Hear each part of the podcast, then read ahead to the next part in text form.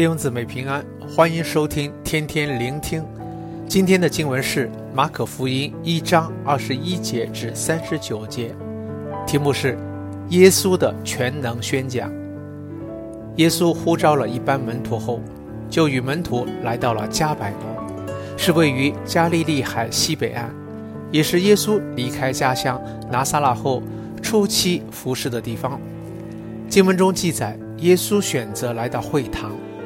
因当时的以色列人未能每时每刻身在耶路撒冷敬拜神，会堂就成了各地的以色列人学习圣经、敬拜和祷告的聚集点，所以常有文士在会堂里教导圣经。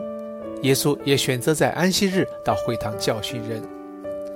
耶稣的教训与文士们所教训的内容都是摩西五经及先知书，但从受众的回应。经文二十二节说道：“众人很稀奇他的教训，因为他教训他们，正像有权柄的人，不像文士。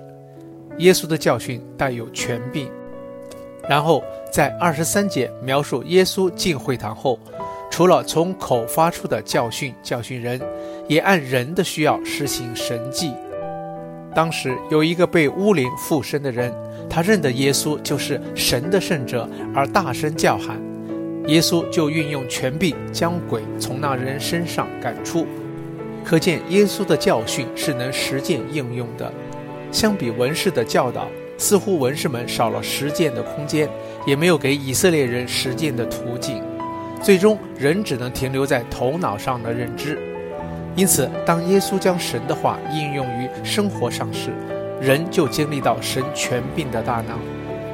于二十九至三十一节。其后，耶稣带着门徒去到门徒西门岳母的家。当时，西门的岳母正发烧，耶稣运用神的大能医治西门的岳母。同日，许多人知道耶稣能医病和赶鬼，就将各有病和被鬼附的人带到耶稣基督的面前。三十四节说，耶稣治好了许多害各样病的人，又赶出许多鬼。耶稣持续地运用神的权柄行神迹。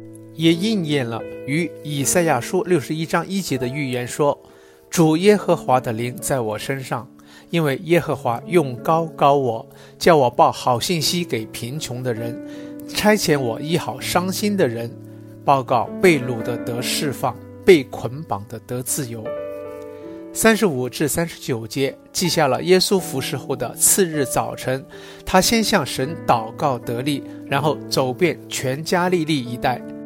他既继续传道，也继续运用权柄赶鬼。一方面表示百姓的生活非常需要神的拯救，另一方面也表示神的拯救继续按应许透过弥赛亚，就是耶稣基督临到人间。